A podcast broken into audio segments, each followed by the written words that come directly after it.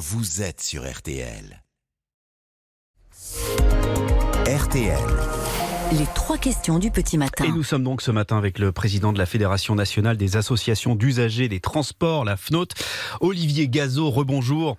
Bonjour. Et merci d'être avec nous sur RTL à la veille de ce nouveau mouvement de grève à la SNCF. Deux TGV sur cinq annulés samedi et dimanche. Euh, grève que vous qualifieriez comment d'ailleurs? De plutôt honteuse honteuse parce qu'il n'y a aucune empathie, je n'entends aucune empathie de la part des contrôleurs pour les usagers qui sont quand même euh, leurs premiers clients. C'est eux qui rencontrent dans les trains. Ils pourraient avoir un peu d'empathie pour ces gens qui ne pourront pas voyager, pour ces jeunes qui peuvent pas rentrer chez eux, ou alors en dépensant 300 euros de plus pour ces personnes âgées qui vont rester toutes seules pour ne pas pouvoir rejoindre leur famille. Donc je trouve que c'est assez désagréable. Il y a suffisamment de jours dans l'année pour pouvoir poursuivre les négociations sans forcément le faire pendant le jour de Noël. Oui, mais les grévistes vous répondront qu'une grève qui ne gêne personne, ça ne sert à rien. Écoutez, le droit de grève est institutionnel, ils peuvent le faire, mais ils peuvent aussi respecter le droit des usagers à se déplacer. C'est inscrit dans le Code des transports euh, au même niveau que le droit de grève. Hmm. Mais les grévistes, les grévistes avaient déjà sonné la, la sonnette d'alarme début décembre. Oui, mais moi je suis pas dans la négociation entre la SNCF et les grévistes. J'observe simplement que ça bute sur Noël comme euh, comme tous mm. les ans d'ailleurs, et qu'on appelle Noël euh, au secours de la négociation sociale. On pourrait quand même réagir un peu autrement et préserver une trêve euh, pour les quelques jours.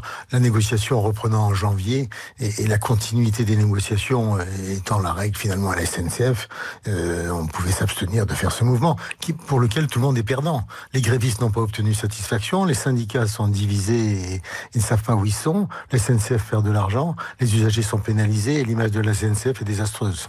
Donc au final, les grévistes n'obtiendront rien, c'est votre conviction, c'est ce que vous dites Écoutez, j'en sais rien, pour l'instant ils n'ont rien obtenu et je ne vois pas que ça se dénoue dans, la semaine qui vient. Donc hmm. euh, on pouvait très bien attendre le mois de janvier pour régler ce problème. Hein. Est-ce que la direction de la SNCF a sa part de responsabilité dans cette affaire? Le PDG de la SNCF, Jean-Pierre Farandou, vous écoute euh, sans doute puisqu'il sera euh, tout à l'heure sur RTL à 8h20. Est-ce qu'il a une responsabilité dans ce conflit? Mais bien sûr, quand vous avez une négociation, il y a deux parties, donc les deux, s'ils ne s'entendent pas, c'est qu'il y a une responsabilité des deux côtés.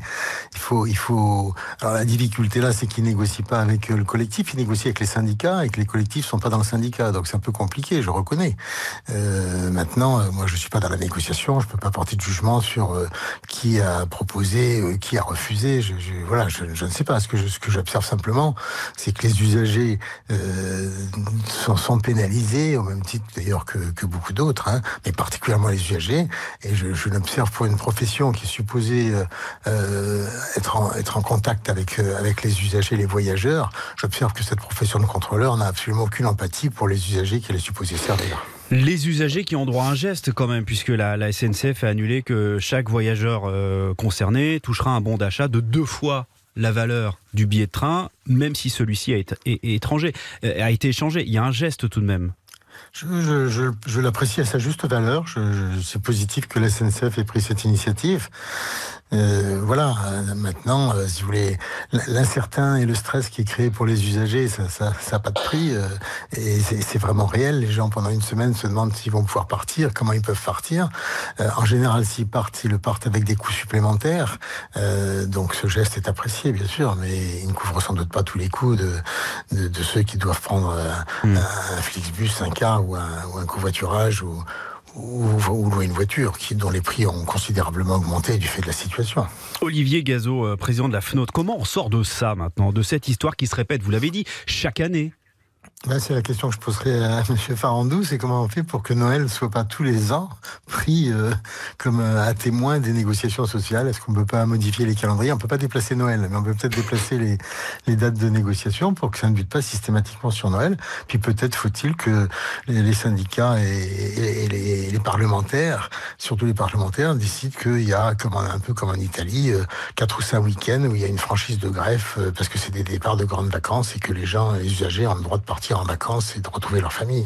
Donc vous dites qu'il faudrait sanctuariser certains moments dans l'année, euh, interdire les grèves à certains moments de l'année c'est pas interdire les grèves, c'est décider qu'à certains moments, ben, il n'y aura pas de grève euh, comme, euh, comme ça existe dans certains pays. Hein. C'est pas non plus une révolution, hmm. mais c'est au moins garantir euh, la reconnaissance du droit des usagers, un minimum et de sécurité et de non-stress, un minimum de week-ends pendant l'année qui sont les week-ends de grand départ. Et il faut rappeler que c'est le 14e mois de décembre, perturbé par des grèves à la SNCF en moins de 20 ans.